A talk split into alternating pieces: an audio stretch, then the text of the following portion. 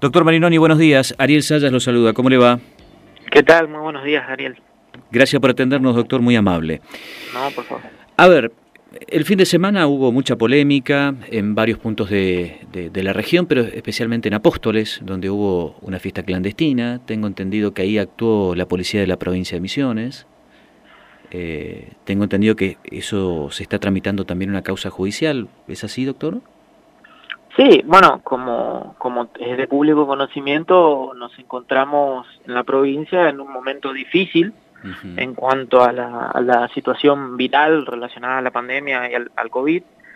Y eh, esto eh, produce y, tiene que ver este tipo de situaciones como la mostrar, donde eh, estamos generando y sobre todo infringiendo normativas que están establecidas para de alguna forma poder eh, cuidar, cuidar a los ciudadanos misioneros y cuidarnos entre todos.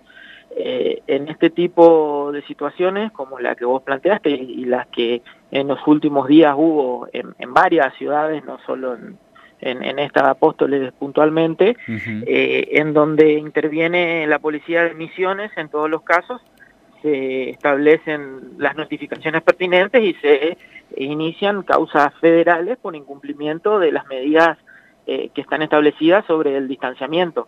Eh, todas esas causas van a la, justicia federal y, el, y la persona responsable de esa, de esa llamada fiesta clandestina, de ese lugar donde se hace, tendrá que dar explicaciones a la justicia sobre eh, esta conducta que ha, que ha tenido. ¿no?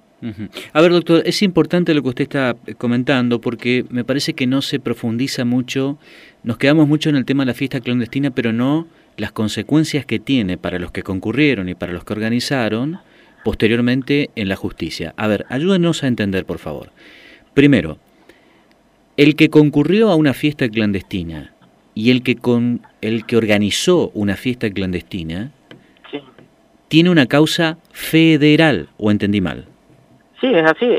La, tramitación de ese tipo de, de, infracciones a la ley se realiza es en competencia federal y se tramitan ante la justicia federal competente en cada lugar de la provincia. En la provincia tenemos tres juzgados federales y son los que los que son competentes e, e, en este tipo de, cuestiones debido a que eh, es eh, materia federal. Eh, obviamente que responden en principio los, los, los, generadores, los dueños del domicilio y en la medida de lo posible que se pueda identificar a quienes están también violando los decretos nacionales, eh, también son eh, parte de, esa causa que se tramita, ¿no? ¿Qué tipo de sanciones les puede caber? Bueno, eh, en, este tipo de, situaciones hay sanciones que pueden ir hasta días de arresto y también se establecen sanciones, podrían establecerse sanciones pecuniarias. El Código Penal establece de días de arresto en estos momentos se me fue de la mente el, mínimo y el máximo, pero sí está establecido penas privativas de la libertad.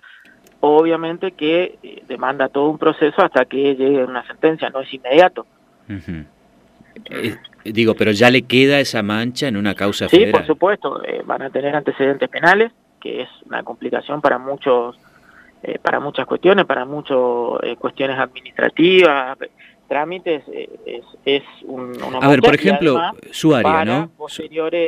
Sí, su área, por ejemplo. Hay muchos chicos que eh, van a las fiestas clandestinas. Sí. Ustedes con la Policía Provincial le notifican que a partir de ese momento tienen una causa federal. A partir de ahí tienen antecedentes penales, es decir, que ese chico que intente ingresar a la Policía de la Provincia de Misiones, cuando ustedes piden... Por ejemplo, exactamente. ¿No van a poder entrar? No, no van a poder ingresar porque tienen una causa en trámite, una causa federal además de los antecedentes para el caso de que vuelvan a cometer otro tipo de, hechos ilícitos, todo eso tiene que ver con el tema de la reincidencia, eh, la cuestión de las escarcelaciones, todo eso se tiene en cuenta, ¿no? Es decir, que esto no es tan gratuito como por ahí los jóvenes plantean de que no, no pasa nada. Por supuesto que no. Sin duda, la otra cuestión que vos planteás, y que creo yo que es la más importante y que vamos a coincidir, no es solo la sanción que pueda llevar el Estado adelante, sino que es el riesgo real en la salud que estamos generando. Nosotros cuando vamos eh, y acá por ahí la diferencia que, que muchos por ahí no entienden por qué un bar con protocolo sí y una fiesta clandestina no. Eh, la fiesta clandestina, uno no se respeta ningún tipo de protocolos, uno está en contacto con gente que no tiene idea quién es, que no tiene idea dónde estuvo, con quién estuvo, si, se cuida o no se cuida. Cuando uno va a un bar hay protocolos, hay distanciamiento, uno comparte únicamente con las personas que eligió compartir y sabe quiénes son. Eh, es diferente y produce una, de alguna forma, una limitación a la circulación viral que no hay en las fiestas clandestinas. Sumado a que las fiestas clandestinas no son sencillas de controlar debido a, la cuestión de la, de la propiedad privada, a la cuestión de, obviamente, una fiesta clandestina en un campo eh, alejado hasta que la policía tome conocimiento, ya sea por una noticia de, algún vecino o algo, puede ser que, que también no, la policía la policía no puede o, cualquier otra fuerza de seguridad no puede controlar lo que hacen un millón doscientas mil personas en la provincia. En eso hay que hay que apelar primeramente a la conciencia de todos. Es un momento donde la conciencia en el cuidado eh, es lo más importante.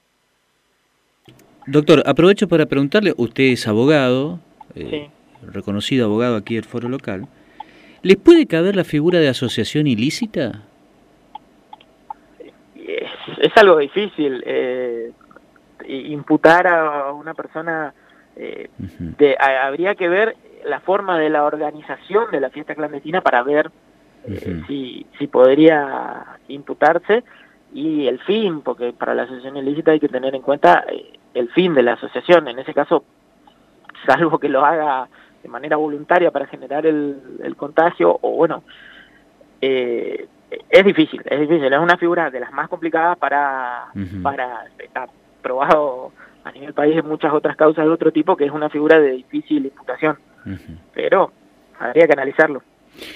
Aprovecho para preguntar el tema del barbijo, porque en Posadas se está viendo mucha gente, doctor, que no, no utiliza el barbijo. Vemos en varios puntos, yo estuve recorriendo la provincia de Misiones el fin de semana, eh, en El Dorado, por ejemplo, Monte Carlo. Eh, es dispar el acatamiento, la utilización de, del barbijo que en la provincia de Misiones es obligatorio. ¿Qué tipo de sanción hay ahí y qué tipo de medidas económicas y hasta se puede si pueden ir presos o no? Sí, bueno, eh, el barbijo desde los inicios de esta pandemia eh, fue declarado el uso obligatorio por una ley provincial eh, iniciada por el ingeniero Carlos Rovira, que establece como medida protectora la, obligatoriedad del uso del barbijo en todos los espacios públicos. esto es para toda la provincia. Volvemos sobre lo mismo.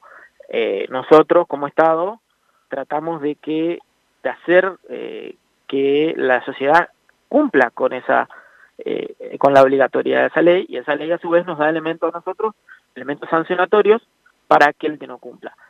Lastimosamente, eh, y esto es eh, volver sobre lo mismo, no podemos estar sobre los 1.200.000 misioneros que, que, que, existen en la provincia, los habitantes de la provincia, poder controlarlos a todos. Por eso hablas por ahí de lugares dispares, esto es algo que tenemos que, que trabajarlos entre todos y tener primero la conciencia. Para el caso de los que no cumplen, la ley establece, sí, una multa de carácter pecuniario que se fija en, en, unidades fijas, eh, como las multas de tránsito, o sea, varían en relación a, hay un máximo y un mínimo, y varía en relación ¿Cuánto sería el máximo, doctor? Eh, eh, el máximo, eh, de vuelta estoy estoy mal con, con, con, los números, no se te voy a pedir disculpas, no quiero meter la pata, eh, pero como te digo, son unidades fijas, eh, donde hay un máximo y un mínimo y tiene relación con eh, el valor del, actual del combustible para la fijación del valor determinado en, moneda. pero eso es una multa que la Policía de Misiones está realizando la, la constatación de las infracciones y después juzgado por un organismo administrativo que depende del Ministerio de Salud Pública. Perfecto. ¿Y también es una causa federal o no?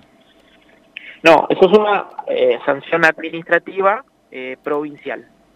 Ah, Está establecido por una ley provincial y tiene un juzgamiento administrativo por un órgano creado al efecto por esa ley que depende de salud pública. Sí, estoy googleando acá rápido y me encuentro con uno de los artículos, dice multa por no usar barbijo tendrán tope de eh, 4.800 pesos para personas y 191.000 pesos para empresas. Esto es de julio del 2020, recordemos que hubo modificación. Esos valores, claro, esos valores eh, pueden haber eh, pueden haberse incrementado un poco debido a la suba de combustible.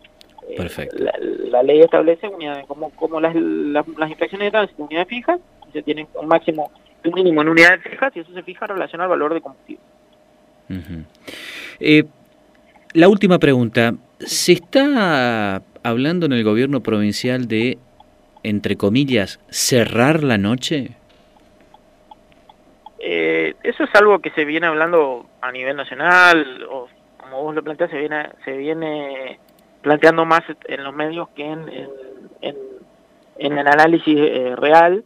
Eh, obviamente que, como ya lo venimos diciendo hace bastante tiempo, toda la, situación viral se va analizando día a día, eh, las medidas de, esta situación se van analizando día a día y puede ir eh, cambiando mañana, pasado, pero al día de hoy eso es algo que todavía no, no, no está, eh, no, se ha tomado ese tipo de decisiones.